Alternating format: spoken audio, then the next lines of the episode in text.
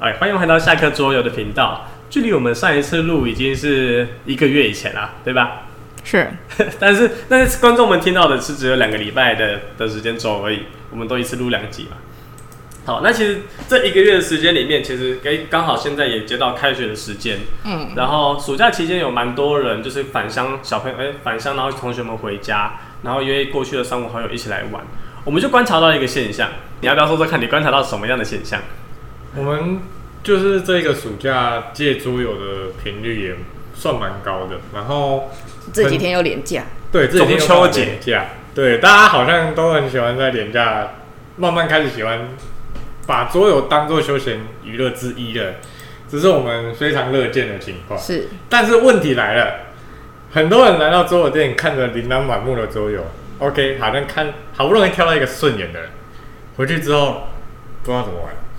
对这问题非常严重。等于是自己没有玩过的话，那就等于完全陌生的一个游戏在那边，你也玩不了。对，你就这样呆呆的看着它，然后打开规则书，好长一段，收起来，放回去。其其实我其实我这这这我前两天我们中秋连假嘛，我回去我去我我有被邀去邀请去我朋友家玩桌游，嗯应该说是去烤肉。嗯然后就有一个朋友，他刚好最近买了一款游戏，这是真的，嗯他买了一款游戏，然后到了现场，啊，因为那天我有行程，我比较晚到，嗯然后我就看他们在那边玩玩卡卡颂，然后玩了半天，然后好多规则就我觉得很奇怪，那那个那个过程我们就不赘述了，反正就是说他们的现在行程就是烤肉。然后聊天啊，可能喝点小酒，然后最后没事情，他们就会来玩桌游。嗯，那他们当时就说，哎，那那合作是新开的，然后开啊玩着玩着玩着，他们就觉得这个规则好像有点怪怪的。他们其实有努力的去看说明书，嗯，然后也看了一下影片，也凭自己过去好像玩过的印象在摸索。我到现场一看，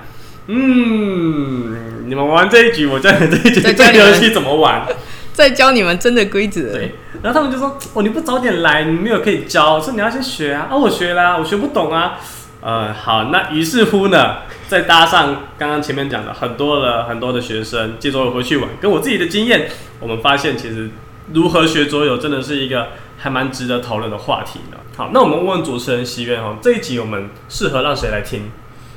就适合桌游小白啊，然后或者是它其实很多种状况，因为你来桌游店的话，就是基本上就是店员来教你会比较快一点，哦哎、但是如果你是在租借的情况下，那店员就不不一定会教你哦、 当然，哎，然后你租回去或者是内合桌游是你买的，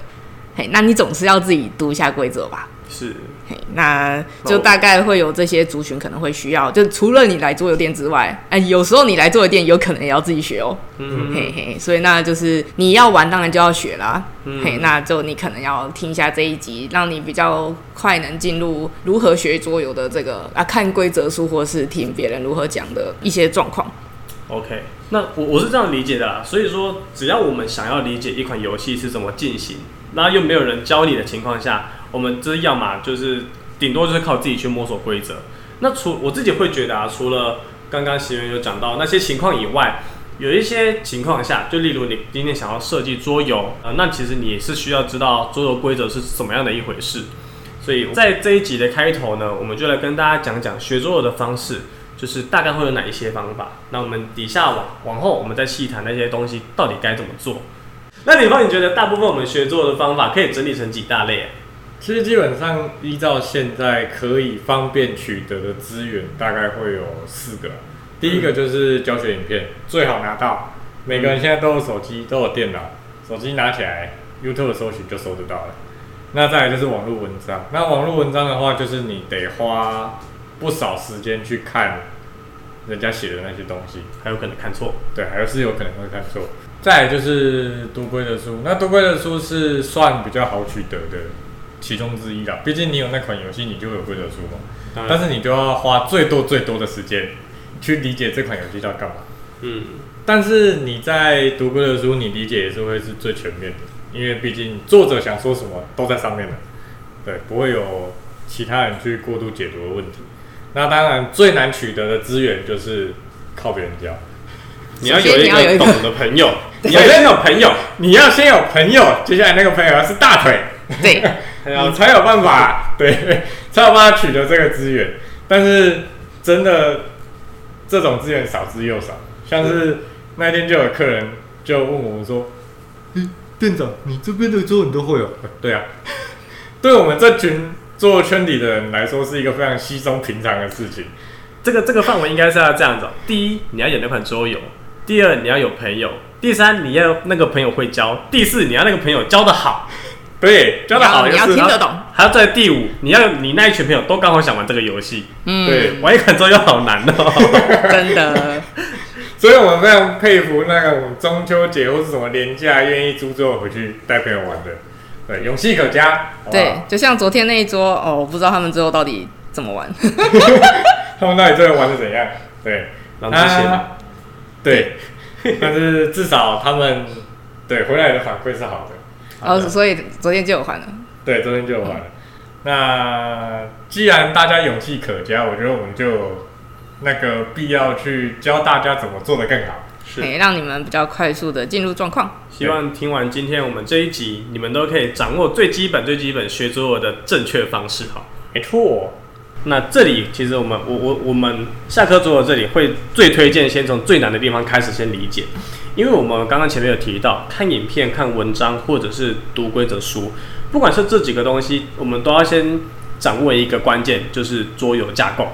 你要先理解桌游的规则是用什么样子的架构构筑起来的，你在看这些资源时，你才会比较抓得到重点。所以我们就先选用最难理解，但是也最为正规的方式，也就是读规则书。那当然，这其实对新手来说也是最最不舒服的啦。我们不要说最不推荐，最不舒服的方式。可是对一些老玩家来说，其实读规则书是一个很基本的必备技能。对，上手难度很高，但它就是最正规也最完整的方法。那在开始之前呢，我分享一下我自己当初学作文的经验，就是什么样的原因让我会突然想要看规则书呢？就是我之前我跟我们一群朋友就是玩游戏啊，我也讲过我喜欢玩引擎构筑的游戏嘛，是，我忘了我玩哪一款游戏了，但就是说，呃，玩的过程里面我凑到了一个很强的 bug，就是所谓 combo 跟组合能力的部分。嗯啊，因为我那那一个 combo 在那一场的输赢是胜负很关键的。我们讨论完之后，到底我可不可以这样做，我们其实没有一个共识。嗯后来我才说，好啊，这样我那么强，你们都不想让我赢，算了，我去求助。啊，因为都是我的对手，当然不可能同意我，我就说好，不然我翻规则书。嗯，然后翻着翻着才发现，哦，原来其实这个行动它是合法的，就是就是符合规则的。嗯，然后怎样怎样怎样怎样怎样。也就是说，我第一次翻规则书的原因是因为我想要 证明我的这一个做法是正确的，然后规则书就是我最常的背书。嗯嗯，这样子。而这样的模式，一直一直到现在啊，我我们玩桌游玩家其实还是很常那么做。那当然，阅读规则书有一定的技巧，这个部分其实应该席元跟领峰你们应该是非常的有感觉的，因为像当时，尤其是席元，当时还在 ING 里面，我们就常常需要去阅读派对游戏的规则书。是，对，那其实我们也会建议说，新手们在阅读规则书的这一个练习呢，也是从派对游戏开始。那喜源，你要不要就刚好分享一下你自己看规则书的一些经验谈？其实读规则书没有你想的这么困难啊，只要掌握掌握好几个大方向，应该其实很快能上上手。嘿，比如说，其实你只要打开说明书啊，它都会有游戏设置、游戏目标、回合流程跟计算分数这四大样。四大要素，嘿，这四大样，不管是派对游戏或者是策略游戏，嘿，你我们你你一定找得到这四样。加个备注哈，好的规则书一定会有这四大 样，对，好好的， 呃，可以让你一目了然的规则书一定会有 这四大样。优秀的桌游设计师一定会写这四大样。那如果没有的话，不要怪我。 没有的话，那你可能要怀疑是不是这款游戏的设计师可能是在处女座啊，对不对？所以就没有那么那个，啊对嗯是有可能的。他可能有自己的想法啦，嘿这个我们不干涉。 对，我不敢说，但大部分好的桌游的规则书都会有游戏设置、游戏目标、回合流程以及算分的一个大纲。对，我们可以稍微讲一下，像游戏设置呢，它其实就是教你，比如说，如果你有卡牌的话，一个人要发几张牌，零到八张不对，等，零到八张不等，哎然后或者是说，呃，你的旗子要放在哪 里呀、起始资源每个哎，人起发始几资源，颗，然后像你的米宝可能要放在零分的位置，或是五分的位置啊，对哎之类的。哎，然后再来是游戏目标，游戏目标的话就是，游戏目标讲的有点像是说我们在游又戏是中背景的部分。追求的是什么？对对对，追求它是得分制呢，还是你要找到坏人呐、找到坏人，你还得先最抢高先抢到什么啊？得最高分，哎控制你的魔像啊，因为那个也是得到最后面，哎对，就哎是找完成一个什么状态这哎样。找找到解答对之类的，找到哎找找到到答解案答答案之类的，嗯，公主在哪里啊？哎，公主在哪里？哎解谜的部分，对解谜的部分。然后回合流程的话，它是指就是回合流程， 就是回合流程。怎么你可以做？哎，怎么做？你可以做哪些事情？然后游戏是先怎样，再怎么样，然后怎么样，嗯？对然后经过这些过程，我们再回到从头来，再做一次一样的流程，这样。对，也是有可能的。这其实有一些术语我很想要确定，嗯，你说就是我们常常会说一轮里面有几个阶段，然后有几个回合。嗯，像我们玩有有有一款有一款游戏叫做那个《世纪物语》嘛，嗯那像《世纪物语》就跟你说，这个游戏总共有三个年度，嗯每个年度里面会有四个季节，嗯而每一个季节里面呢，玩家们就是要各自去甩骰子，然后拿骰子获得资源，使用卡片，嗯所以这游戏的过程其实会进行好多个季节，然后进行就是总共三个年度的过程。好，所以其实我们在聊回合流程时，也是要把这样子整体的架构，先干嘛再干嘛，嗯在做什么事情里面会有哪些事情要在小动作要在是做，这这就太这比较详细了。它其实就是回合里面的回合，对，回合里面的回合，嘿，它会比较多，这比较发生在策略游戏方面，嗯，嘿，会它会比较好多个动作，你要去一直轮轮轮对对替重做，嘿，一直到它的时程结束，或者是玩家达达到某个目标，策略游戏的回合流程是比较复会杂稍。微复杂一点。那像狼人杀嘿对对对，白天呃黑夜晚白白天天投票白，夜晚白天投票，一直到游戏结束。对，而且它是它会有一定的限制，最短一一天，然嗯后最多会、七天，七天，最长七天。最长对啊，最长七天啊，它还是会有一个流程流程在。嘿那如果是那个派对游戏的话，它就比较不会有这样子的一个太长的流程。不过所以大体来讲，只要你掌握了游游戏的回合流程，其实你就已经学会了这游戏百分之可能八十趴。五还五五十以上，嘿，对，只要就知道让你游戏怎么 run，就算你不知道目标也好，对对对，你至少知道该怎么做了你知道怎么玩现在这是什么回合？啊、这个回合能干嘛？对，嗯哼，好，那最后最后就一定是计算分数的部分，嘿那也不一定叫计算分数，就是如何结束游戏。对。哎，结束游戏，那它不外乎就是算分数，要不然就结束条是哎结束条件，就比如说哦，我找到公主了，哎，那那我们就赢了，或是把对手全部杀掉，嗯，哎，等等之类的，嗯，那就是对判定胜负的部分。规则书的部分，我觉得，对啊，你只要掌掌握好这四大项，基本上不太会出什么状况，除非那个规则书有时候写的真的是让你看不懂它的语言在写什么。嗯，明明是我们看得懂的语言，但是我们理不能理解。嘿那它拼在一起我就不懂了，对 对对，对那他认得我，我认不得他。嘿就跟英文单字一样那。 对对对对对对对。嘿，那这时候的话，我会通常比较喜欢去找呃网络文章或者教学影片，因为他们会已经经过自己的理解，然后再去做。这边我要稍微补充一下，因为其实规则只要是出版的东西，嗯它一定会有一个制式的规格。嗯，嘿，那它会照那个比较文，可能会比较文书的语言去写出来。文言文，嘿，文言文呃，不能说文文言文啊，就是比较符合专有名词嘿文，它叫文文书文书啦，嘿，嗯一种文书。你如果是这种文绉绉的看不太下去的话，其实真的是波罗格的文章或是是影片会比较好帮你带入，因为它口语是化对它比较口语化，嘿，就比较会就是比较通俗的语言，所以你比较好理解他在讲什么，嘿，所以这时候会去去找布勒格文章或是影教学影片来做参考。嘿有有重组过的语言会让我自己比较好理解。那我可不可以这样理 解？就是说，呃，我想要确定我是不是真的学会这款游戏了，我就问我自己这四个问题，嗯就是哎、诶这个游戏应该要怎么样塞，怎么样对设置它的整个开始，是，哎，这个游戏目标我们要追求的是什么？嗯问自己，然后也去问问自己说，那这个游戏大概整个 run 起来的流程跟回合是什么东西？是，然后游戏怎么结束，怎么去算它的那个判定胜负结果的部分。对，其实我觉得跟做菜很像，这四个问题你都回答得出来，那哎那基本上你就学会了。对，这道菜你就煮得出来了。切切切切切，是的，是的，那像林峰，你们在念策略游戏的时候，应该也会有这种困扰吧？超多。因为像在刚接触桌游的时候，我是一个会自己念规则书的人，但是到后来呢，我比较喜欢在听完其他人教学，或是看完人家整理过的规则之后，我再去念规则书，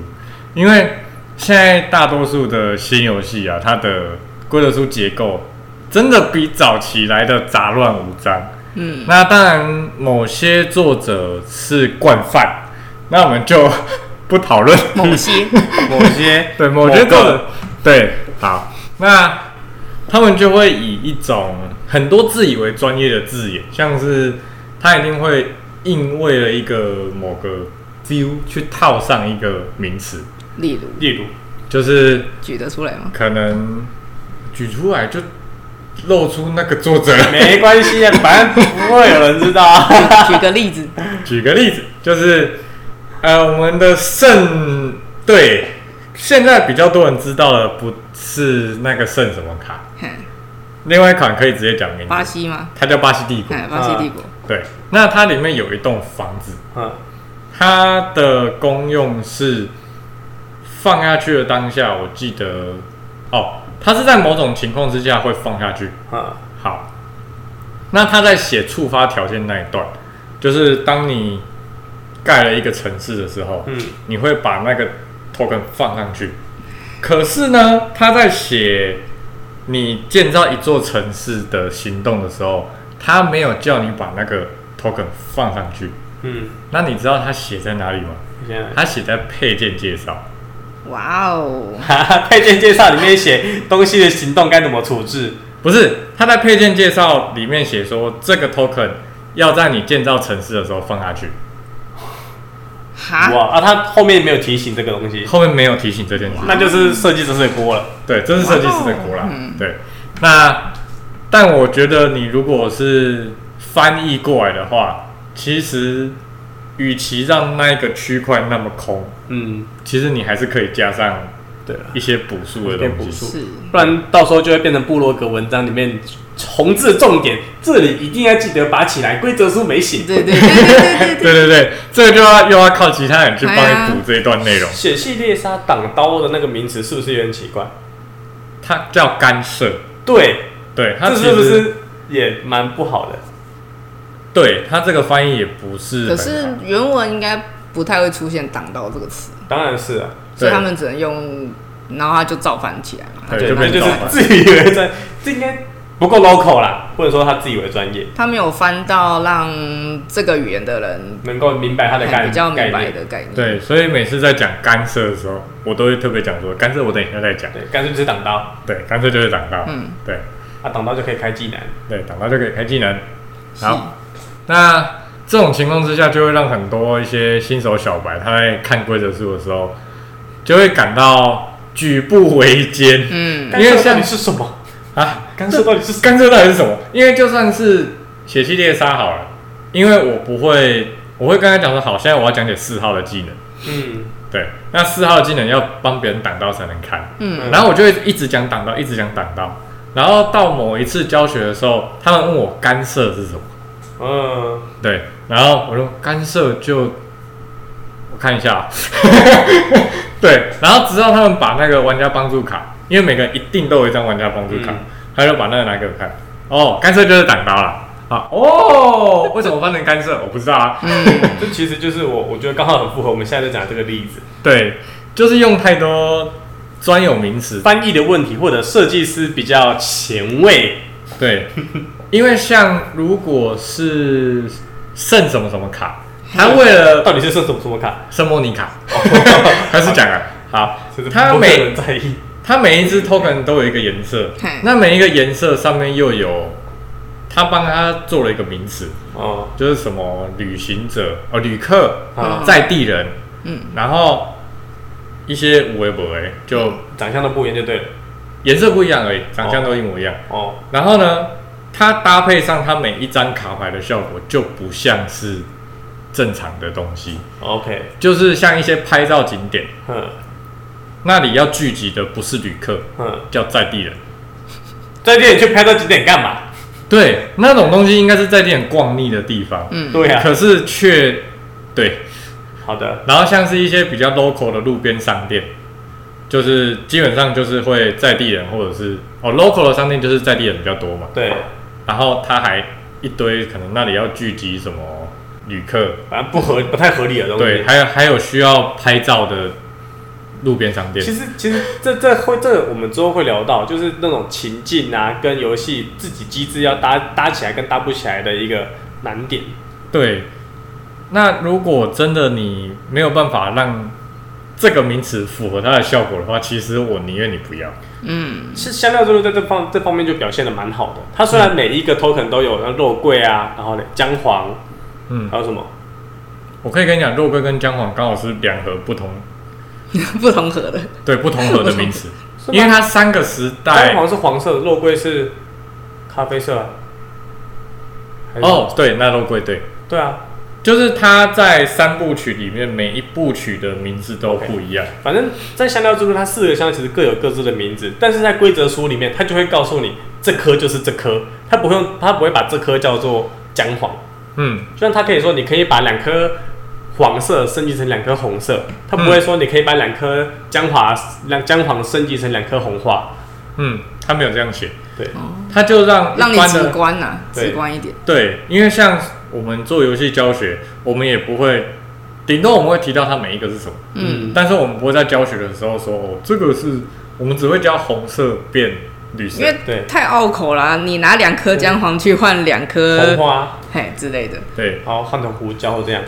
除非它的 token 形象真的有做出来，对对例如更甚至是它的卡片其实有指明，就是要那个名词，我们才会特别提醒玩家说啊，这个东西就是那个对对名对词。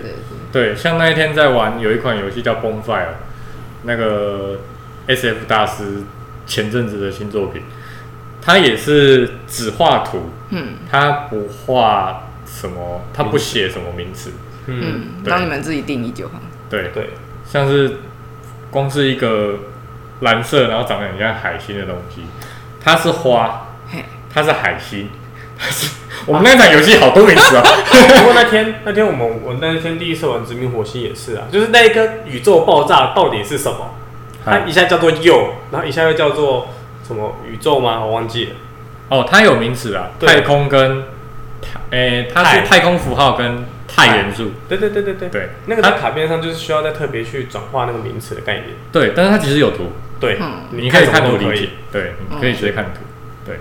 那像这种的，就是真的对新手比较友善，嗯哼但是其实终究来讲，如果你真的要理解一款游戏真正它原始的规则，你还是得靠规则书了，就是不能只看其他的影片或者是部落格来补。对，应该说这两个东西只能拿来补充。哼，嗯，嗯你要看最真实的，你还是得看规则书。应该说你读一款，诶、玩一款游戏，你要各方面去收集资料。嗯，哎，你可以相像就是相辅相成，当然规则是最最重要，但是有可能网络文章会帮大家补充一些东西，嗯然后玩过新的人拍的影片，他可能可以帮你更快速的理解规则，但是你要详细的东西还是得依照规则书里面。是啊，嗯，但是策略规则的规则书真的会写的非常复杂，因为难度越高的游戏，可能一个行动就会牵涉到另外一个行动。嗯，有时候甚至连教学者他知道怎么玩的，在教学当下，因为不可能照着规则书念嘛，嗯，在教学当下就会开始，嗯，我看先讲哪一个，一对，就在那边楼顶一下。那对这个要体谅一下教学者啊，嗯真的没办法，因为有些真的复杂起来就真的对会很痛苦没。完没了。对，那在念规则书的时候，因为像这种会牵连的行动，你就要自己去靠想象力补充那个画面。就是哦，假设我现在东西拿过去，然后它会触发什么样的行动，然后我就要再拿什么东西回来。嗯，然后我就接下来会触发什么，然后我就要再支付什么东西，那完全都要靠想象力。所以有一个很重要的东西就是比较复杂的行动，它旁边都会附上那个什么帮助卡游戏范范例，例，哦，对，呀游戏范例如，果我怎么做，它会怎么变？对，就是他会举一个玩家说，哦，这个可能。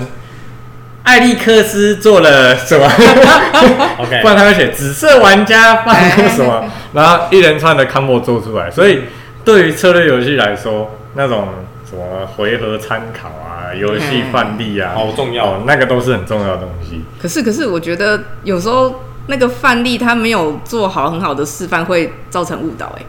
你看过哪一个？例如骰子阵啊，你说骰骰子阵，它那个就拿骰子的时候，它不是因为是扑克骰，所以你是嘿看点呃那个骰面去挑你要的就看你要拿什么东西，然后拿拿什么骰子嘛。嗯嘿，但是因为它的范例都是说，呃，它是在于你要拿几颗的那个部分，嗯嗯，嘿，都是说你要多拿一颗就要付多付一块钱嘛。嗯对对，那比如说我要拿两颗 K、两颗 Q 什么的，可是他给的范例都是一模一样的骰面，就是两颗都是 K 或两颗都是对 Q 对对对，那我要拿那个 JQK 嘞，对，他们要写说不可以啊。我留的能不能留两颗不一样花色的？对，所以我那时候自可以己吧？哈，可以吧？不是我的这我的，因为他的范例是一样的骰哦面，所以我就误解成说你只能拿一样的骰面。对，是哦，对我那时候我读完之后，我一直都在 ING 都是这样教。真的嗯假的？哎，一直到有一有一天不知道是谁在玩的时候，就说没有啊，就是你认你只要付钱，就是你要拿几颗都可以，不用管骰面啊。啊，真的吗？可是我看游戏规则书是这样子写的、啊，对，这他个这个疑问好像是我提出来的、欸，是哦吗那有可能是你不知道，反正、我就记得是我提出来的。我那天读完，我就觉得，因为他那个我当时要煮一个炉，嗯，就是三红三嗯两蓝的样子，嗯我就觉得，哎、我现在有三红跟一蓝，我想要再放一个一蓝进来，或者是我想要再放一个一绿进来，嗯，就煮一个什么东西出来。嗯然后他说不行，你只能煮，你现在已经开开出来了。我说可是我就想要拼拼看啊，不是不是，等你那个是呃，应该是这样，我当时已经三嗯个红了，嗨然后我现在再骰下一次，嗨，我说哎、我骰出一个蓝，我想说那我就留一个蓝起对啊对来，啊对啊对啊，嗯这，样是正常的啊，这样是正常的，不然是什么？是指同一次的流骰。哦，对，假设我要留这一次，哎、假设我一红红个红蓝了，三个直接一起留起来，对，假设我有一个红了，那我这次能不能留红蓝两嗯颗？就是我留完它两颗能不能同色，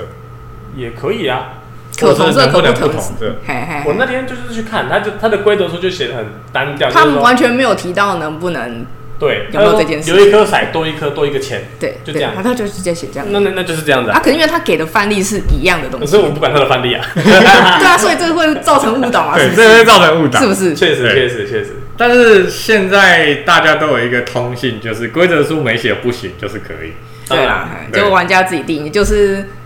因为是我理解的，所以我嗯教别人会变这样。嗯对哎，说就是刚好有人吐到我，那我才知道哦，原来是可以这样子哦。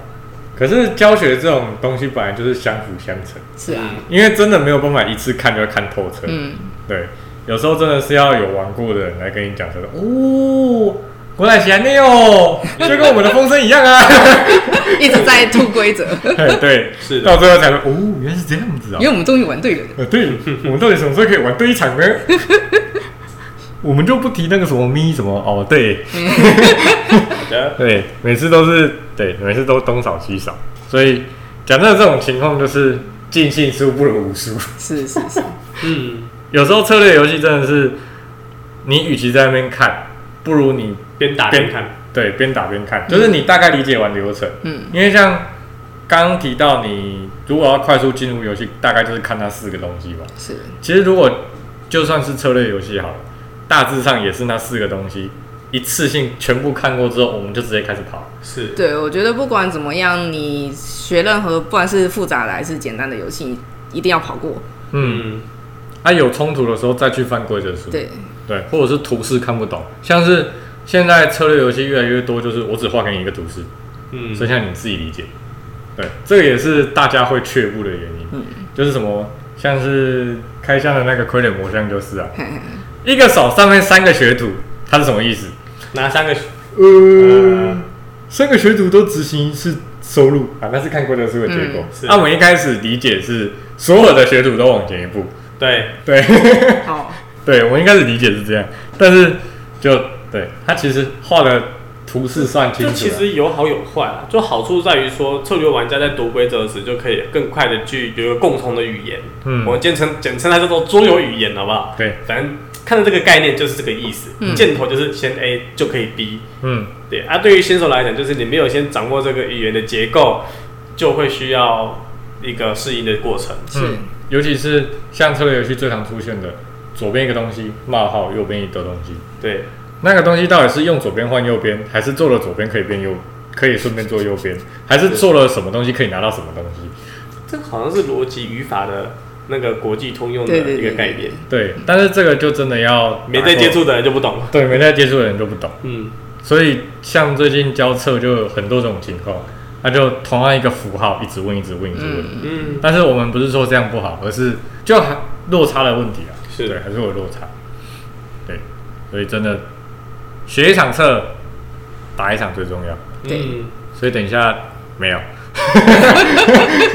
这部分的话，其实像我自己上上次我们学卡那个什么卡内基，嗯，卡内基对我来说就是这个样子啊。一开始我什么都不会，我就是先被教学完之后，OK 好，不管他教什么我就听什么，然后我就做什么，然后回去，嗯，再来玩一次看看，哎，怎么跟玩的不一样？就是可能我网络上看一下文章，然后线上版再打一次，去比较一下跟实际玩的差别，最后再看看说明书补充那个内容，才算是真的学完这款游戏。嗯，他到底要不要倒下呢？倒下其实也蛮好玩的，对，对啦，对啦。 对，好，所以以上就是我们在读规则书时可以给大家的一些建议，嗯，跟它整个整体的架构。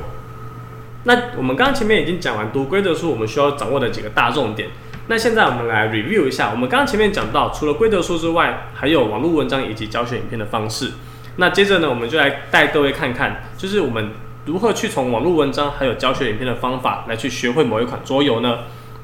第一个，我们先聊聊网络文章。其实网络文章跟读规则书的方式差不多，只是因为网络文章是别人玩完桌游以及看完规则书之后，重新整理成自己的语言，然后用比较白话的方式去写下文章的部落格，所以它的文字跟语法是比较亲切，所以阅读理解上其实会清楚很多。在这边下课桌游，我们推荐三个，就是我们自己比较常用，而且也是很喜欢的网络文章部落格。前面两个我们放在一起讲，那就是风桌游的桌游教学以及庞奇，庞奇的部落格。这两个的桌游教学部落格的好处就是说，它会把游戏规则书的每一个流程都搬成照片，然后在底下或者是图里面去附注文字，就会让你更能够方便的看一步做一步，看一步做一步的感觉。因为有时候我们可能规则书嘛，碍于篇幅的关系，它很难把每一个步骤都拍成图片的方式告诉你。这时候其实网络的资源就会相对的灵活很多。是，嗯因为像策略游戏啊，因为它的那个本身规模就会比较大一点点，嘿所以它策策那个规则书会比较厚，那它就可以举的范例会比较多一点。哎，就是比如说这一步做什么的时候，它会给你一个图示啊，或是卡牌的效果给你图示。哎，那如果像那个我们平常在玩的那个派对型的游戏，那它有时候为了要让盒子小一点，它篇幅会缩减，所以那个规则书有可能就是一张纸，哎，甚至是最多就两面这样，哎，所以它比较不太会塞它的范例跟图示进去。哎那这时候如果靠网络文章，就是他们已经帮你拍好那个范例的话，我觉得就变得更更直观一点，你会比较容易去做阅读跟学习。嗯最好举例的就是阿瓦隆，对，因为它的规则书真的是我不知道从何开启。阿文贵的书比较不建议大家去看，对建议大家直接去看网络文章。对， 而且其实这个的大腿比较多，对，是，对，这个游戏的大腿比较比较多啊。如果有人说那个黑白球要洗，你就直接扇他一巴掌。是阿瓦隆的规则书，真的他放了太多不太需要的情节在里面。他把情节跟规则书放一起了，对， 太多了太多了。然后它是一个，就是它四分五裂之后，我永远拼不回去的一个说明 书。他没有页数，是，他没有写页数。对，对，然后这两个部落格它最大的好处其实是，因为它把每个步骤都拍成照片，嗯所以有时候会省去你看文字的时间，是，你就看那张图，它在四个角摆了五张牌，那就代表一人会发五张。是对，那你底下的哦文字还是要看的、嗯因为搞不好那不是每个玩家手上的东西。是是是，是对，就是会省去你很多时间，东西该摆哪里，然后每个玩家手牌几张，对他都已经告诉你。嗯对，一这个就是螃蟹跟风桌游的好处。嗯，对，那我私心推荐另外一个是小财的。那小财他，你搜寻小财小就是搜得到，然后他的部落格名字叫做“玩桌游还是被桌游玩嗯，”。对，那他有出一本旅游书，嗯，个人觉 得。对，那他的话，他最大的特性是，他会在游戏规则讲解以前，有非常大的一个篇幅在写关于这个游戏的背景。情境的部分，对，虽然不知道他是不是有跟设计师考证过，嗯但至少他是符合当下情境的。嗯你看过之后，你就会觉得哦，玩这款游戏确实比较有代入感。这部分其实很暧昧。我们刚刚前面讲阿瓦隆把情境放太重了，然后教桌游好像又不太适合把情境跟行动混得太太彻 Remix 底，对，太太彻底。可是我觉得小柴它的好处就是它的情境就是刚好一个到位，它不会在游戏规则里面加太多情境的东西，它只是在最最最开头就告诉你这个游戏的背景是什么，但是是很充实的那一种。对，让那你你这样嗯哎你就如果你对那一部分没兴趣的话，你就往下拉，那就没有。还是一样的规则教对学。对对对对嗯，就是上半部就专属否背景故事，对，下半部就是很干净的教规则学，但但像我自己，我看完前面的教学之后，我在后面的玩的过程中，其实那个整个的感觉是有一个程度的，怎么说，变得更加升华嘛。 level up，对，会更更高一个层次的，所以我好像能够懂这个游戏它为什么要这样子设计的感觉，嗯好厉害。是那这边就是我们推荐的几个在，你在学中文时，如果你想要参考网络文章，可以去听听看，去使用看看你的资源。OK，这就是我们比较常推荐的网络的部落格文章。接下来跟各位推荐几个我们比较喜欢的桌游教学影片。那其实教学影片它跟刚刚前面的规则书或者是文章比较起来的，就是规则书跟网络文章其实都不会动。那教学影片的好处就在于它可以透过人或者是透过动画的方式，直接去把在游戏教学里面的那个样子样式表现出来，所以它就是让你在阅读起来是更加的轻松，也更加的简单。这个比较上，其实除了你不是在现场进行被教学的过程的临场感之外，其实已经跟真实的教学差别已经不大了。嗯，对，那我们这边先推荐第一个，就是大家如果去搜寻去 YouTube 或者在 Google 搜寻某一款游戏教学的话，极大几率都会跳出来的一码的桌游小教室。除非他没有教，除非他对，除非他 没有教那款游戏，但他已经经营了五六年了，基本上应该大部分大众听过的桌游对，他大都大有，小小的桌游他都有介绍，他都有做过教学。嗯，推荐那个每年圣诞节的推荐游戏，还有每年回家过年你可以玩的十款游戏。嗯对，对他每一年满都不一样一好满屌真的蛮会选游戏的对，对，是大推大推。那一满它做的特色就是它的影片分成两部分，前部分就是教你这个游戏怎么玩，后部分就是实际他会邀请他店内的一些玩家或是朋友实际玩那款桌游给你看。它前部分讲的重点不外乎就是我们刚刚前面讲的设置、目标、流程跟游戏的结算。他会用就是文字以及桌游实际的摆设，然后该怎么动，都会直接在影片里面做给你看。就相比刚刚不会动图文来说，是更加具体的。那后面的游玩的过程，其实也应该说它最大的优点就是说，你可以知道因为这些规则实际串在一起，它会是长什么样的样子。嗯，然后尤其是像一些派对游戏，有些人会觉得这故事书看起来这游戏好像不怎么好玩，嗯但是其实你看完一码后半段实际游玩的样子，就会知道说哦，这款游戏可以怎么带气氛，嗯，对，这很重要，很多东西都是。呃啊，这个不是就东西传来传去嘛？哦，没有，是是是人家可以玩的这么开心，对一定有他的理由。他们很厉害， 对，就是你该去，其实你可以抄当中他们塞的某些梗，嗯，对他们其实，他们说实际游玩的样子，但是感觉他们都有 say 够，嗯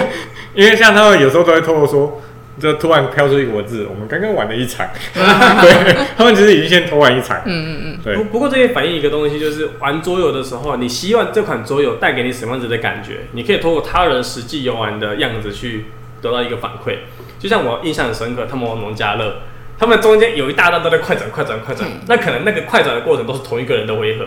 就这个游戏需要思考这么久，嗯我好想试试看哦。对，但是有当然有一些游戏比较派对型的，他们其实那个欢乐的感觉，不要管它是不是 C 的，但至少真的是那个游戏想要呈现出来的样貌。嗯，嗯，嗯，我上次忘记看他们哪一部哦，然后他们就有备注说。我们把它玩的太心机了，可能实际玩起来可以不用这么心机， 是花砖吗？忘记了，反正就某某一款，是，就考虑太多了，对对对对我们对可以轻松然后玩就好。就就会思考说我要怎么卡你，对嗯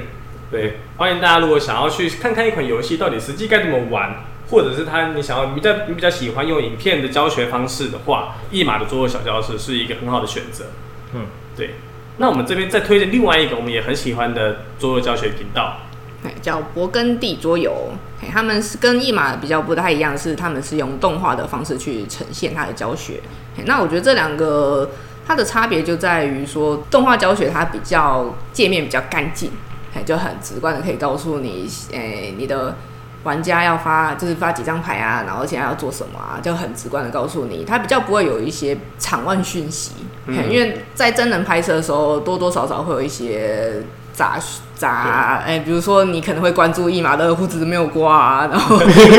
或是那个界，就是因为界面的东那个桌子上面摆的东西很多很杂，嗯嗯嘿反你光嘿你啊可哎之类的，你可能不知道要看哪里。嘿手飞来飞去，我头飞来飞去，手伸来伸对去，对对对我对，会有印象，他们在有他们有时候教游戏，那个就桌游拿在手上，我其实会看哎他他有那个游戏耶，他的后面的架子有对那个对对，游你可戏以。那看后面的架对，子看看后面的架 我们 子。会看后面的架子，但是是其实我们要看他手上的那一款游戏。对对对对，就会你可能会被其他东西干干扰。实体游玩时也会去在意诶其他人的那一些互动，或者是比较不是夜马喝的是什么饮料？嘿对以游戏教学本身的重点就会被模糊 掉。他很爱喝五十兰，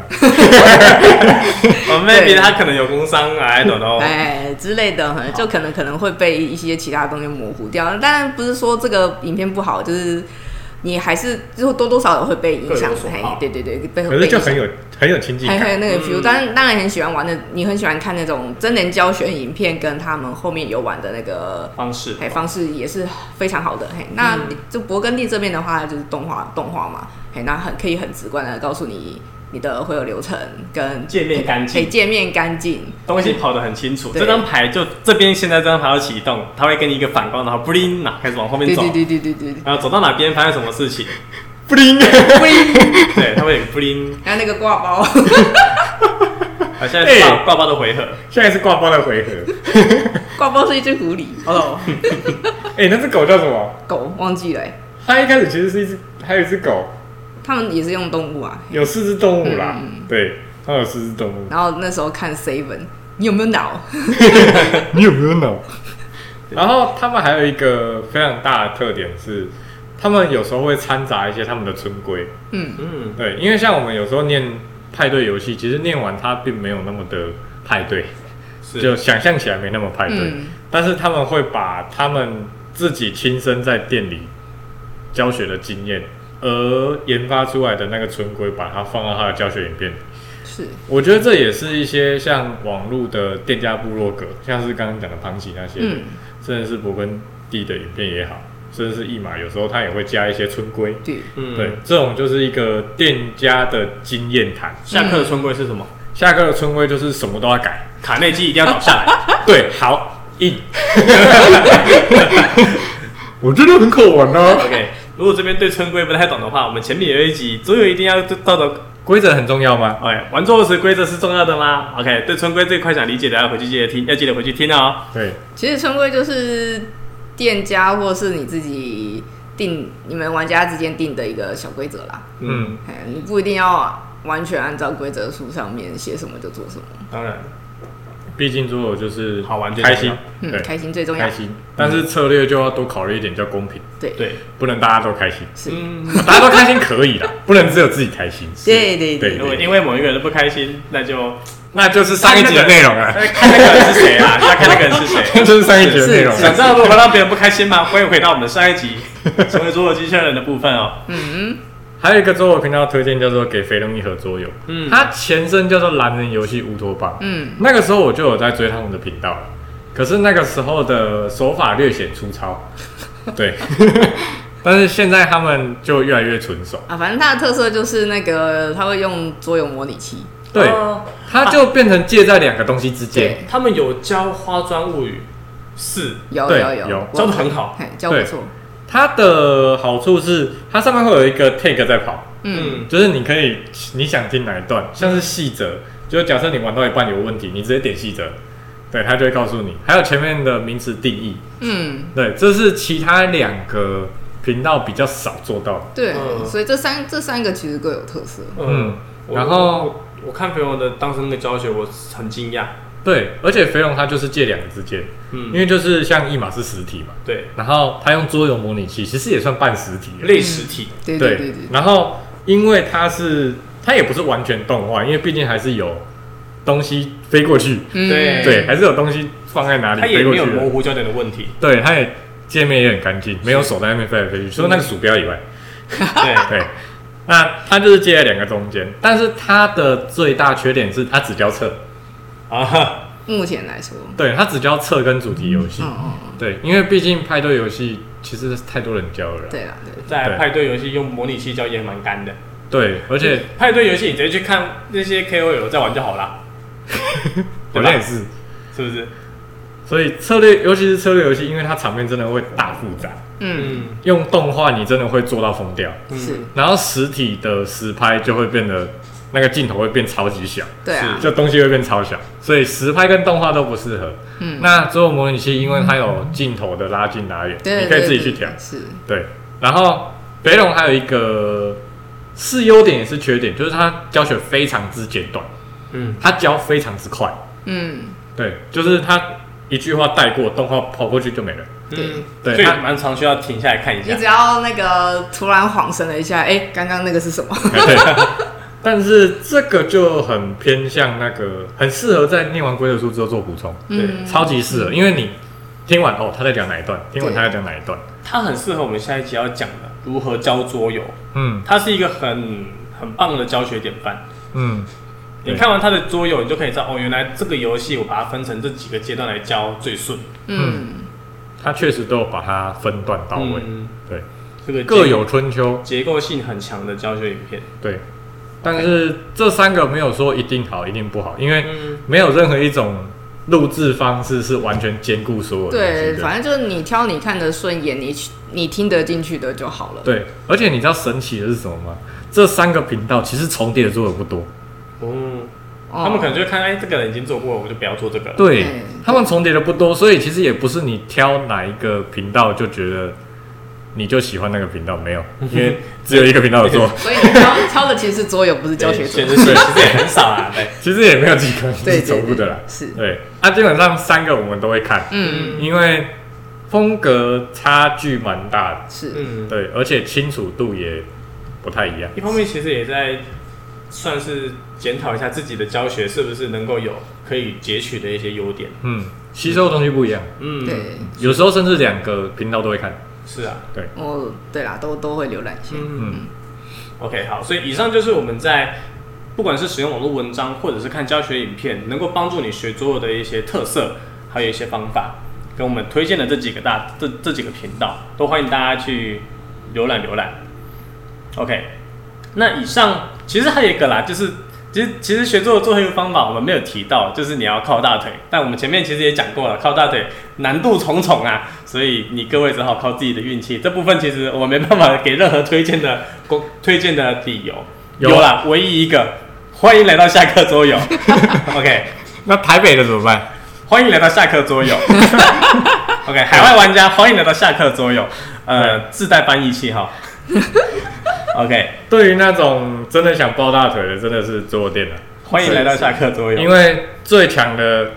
永远是桌游店店员，是哎，国呃台湾啊，哎对其他国家不好说，其他国家不一除定，非他是桌游的发明者、哦对，设计师。因为其他国家的桌游店它比较偏向个人式，对，因为对因为像我们上次提到的那个日本的那个桌游店啊，嗯看你一一间一间桌游店五千多款，店员怎么可能都会？对啊，让嗯重视贩售多一点。嗯，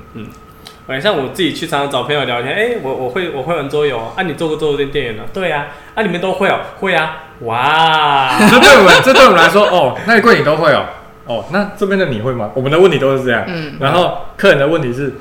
这边你都会哦，哦，好厉 害哦，其实那一柜我也会， 对，就楼上还有一间，这算是一个小小的怎么说成就点吧？就是诶，同温层不一样。就跟是那对对个对厨师一样啊，你会川菜，你会台菜，你会日日日系对料理，这不是剧本吗？没有啦。 这啊个这个都看过、哦，当然了、对啊，啊，二刷 的，哦，哦，对，就是就是专业点不一样是。是是，所以讲真的，在这边再跟大家宣导一件事情，不要觉得去做店很贵，嗯因为讲真的，里面专业的度啊对买的是专业嗯，店员，基本上要成为店员，你不会五十款是不可能的。是，而且你五十款除了会教，你还要教的好，嗯，嗯，对，要教否则得让人家听得懂。 对，否则大概你过一阵子你就不会看到他在这里上班了。对，对，是是，嗯，OK，所以以上我们今天的内容就大概到这边，我们去告诉了各位想要学左耳的朋友们，学左耳的几个方法，还有能够关注的那些焦点。如果想要听某一款游戏的教学的话，我们接下来也会有一系列的教学影片，但是我们比较着重的会是在一些新开箱的影片，或者自己喜欢的，对，或者自己喜欢，对私心比较重啊，对对，就是这间店新买的游戏，甚至是玩家新开的游戏，对，比较会着重在介绍那些。但是当然，如果是一些比较旧的游戏，或者是想要听某一部分游戏的教学，那也可以在底下留言。然后网络上如果资源很多的，那就真的不要再花时间做这一块。对，嗯就是你们可以直接看做好的，嗯，对，是的，是的，因为毕竟大家一起经营，轻松一点。是的。这一集就到这边。如果喜欢我们的内容的话，欢迎点个喜欢以及订阅。如果想听我们聊什么，或是对我们有什么建议，都可以在底下留言哦。也可以持续关注我们的粉砖，接收最新的消息。最后感谢大家的收听，我们下期再见，拜拜拜拜拜拜拜拜。